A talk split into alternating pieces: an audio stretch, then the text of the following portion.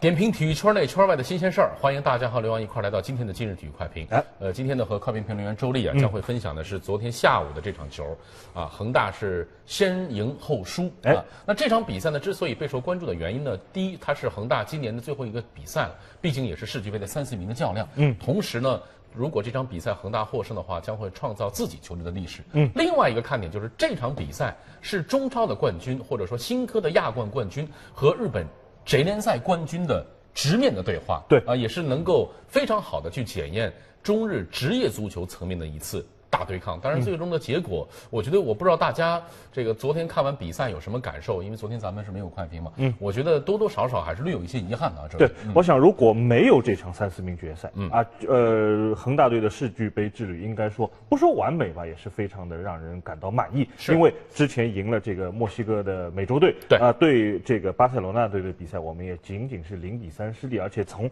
比赛的场面来看，呃，恒大队踢的还是不错的。没错但是呃，昨天输给这个日本的这个广岛以后，呃，大家觉得有点闹心啊哎，因为呃，输输给其他球队，大家觉得好像还是能够接受，但是输给日本球队，尤其是像恒大这样在之前的亚冠比赛当中，对日本球队的战绩一直是保持非常好的、非常高的胜率，呃，一直保持着这种心理优势。那么这场比赛失利呢，也使大家啊不得不来反思，咱们中国足球和日本足球有一些这个根本上的差距问题了。对，当然这种根本问题的差距呢，不是说通过这一场仅仅体现出来。不过单就这场比赛而言的话，如果大家要想了解为什么恒大会输球，我觉得昨天这场比赛转完之后，多多少少感觉啊，恒大是有一丝轻敌的。嗯，另外在打法方面呢，其实确实我们没有看到以往像周丽所提到的，恒大在面对很多日本球队时候，嗯，这种呃拼命搏命式的这种拼命式的打法，昨天我们没有看到，所以整个的比赛就是有点不温不火。当然，这个第一个进球很偶然，所以我也在想，是不是因为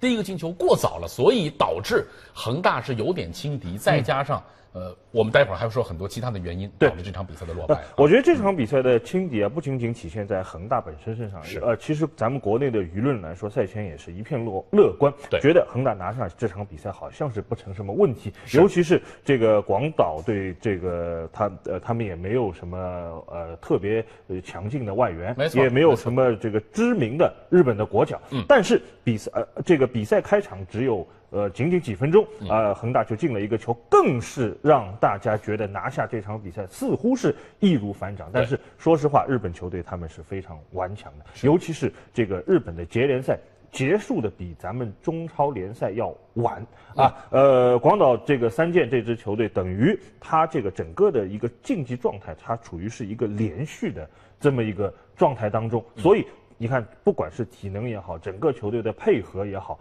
那么呃，在这个相比之下，咱们这个广州恒大队，呃，我觉得是疲态尽显啊。嗯没错尤其是到了呃下半场以后，我觉得主教练斯科拉里他是有一定的责任的。那么他这个在换人上面，他是想保这个呃一比零，甚至是一比一拖到这个呃加时赛或者是点球去。那这种他为这种自己的保守的这种。呃，思想，嗯，最终付出了惨呃，痛我非常同意周丽的观点。虽然说从表象来看，我们看到这个外援九号道格拉斯这两个球都是他打进的啊，但是实则这场比赛呢，广岛三剑确实是依靠一个球队的一个整体，哎获得了一个比赛的一个胜利。当然，我们所提到这个对于斯科拉里的这个呃情况呢，其实这今年我觉得是他是重新在中超当中找回了自信了。嗯，不过呢，我们知道在此之前呢，邹正在打巴塞罗那的受伤，我认为对于这场比赛整个恒大队员的这种拼劲儿来说，影响非常大。哎几个球大家可以看到，郜林明显没有说像以往一样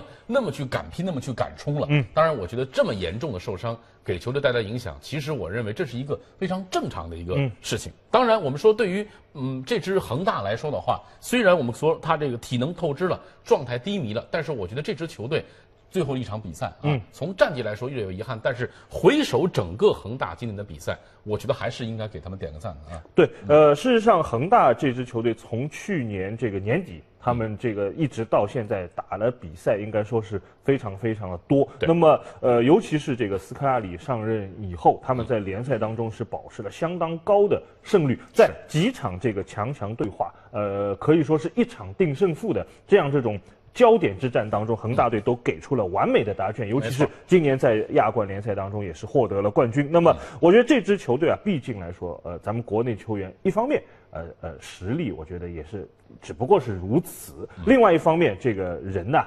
又要打亚冠，又要打中超，又要打国家队的比赛，而且是东亚西亚到处这个四处飞啊，打到现在这个份上，我觉得多多少少有一点。强弩之末，这种强弩之末不仅仅是体现在咱们国家队的球员身上，包括这几名外援高。你说高拉特，有一有一段时间他甚至是恒大没有其他外援，对，只有他一个人。没错。包括这个呃保利尼奥，他也是赛季中来到恒大之前，他其实在呃英格兰已经好久没打比赛。我觉得打到最后这这个份儿上啊，他们确实是有一点透支了。嗯，但是不管怎么样，我觉得我们未来希望有更多的类似于像。恒大的咱们的中超俱乐部能够站出来，在世界级的舞台当中和这些球队能够有真正过招的机会，这个对于我们的职业足球，对于这支俱职业足球俱乐部的长远发展都会起到非常大的促进作用啊！当然了，在恒大的这场比赛结束之后呢，我们也是进而给大家转播了这场比赛，巴萨的这个五冠王真的是实至名归。对，而且这场比赛我看完之后，我不知道周丽你同不同意我的观点？嗯，好好打巴萨，我觉得七八个都能打。哎，那其实我们想起来，当年我们在小的时候看丰田杯的比赛，那实话实说，差距可真没这么大。对，呃，其实我我个人来说，昨天我我也说了，我是合唱队的球迷，因为 在我们小的时候啊，这个合唱队两次参加呃丰田杯，最终他们都是赢球的，包括这个当时他们的一些一些优秀的球员给也给，包括什么弗朗西斯科利啊，包括这个这个这个呃。呃，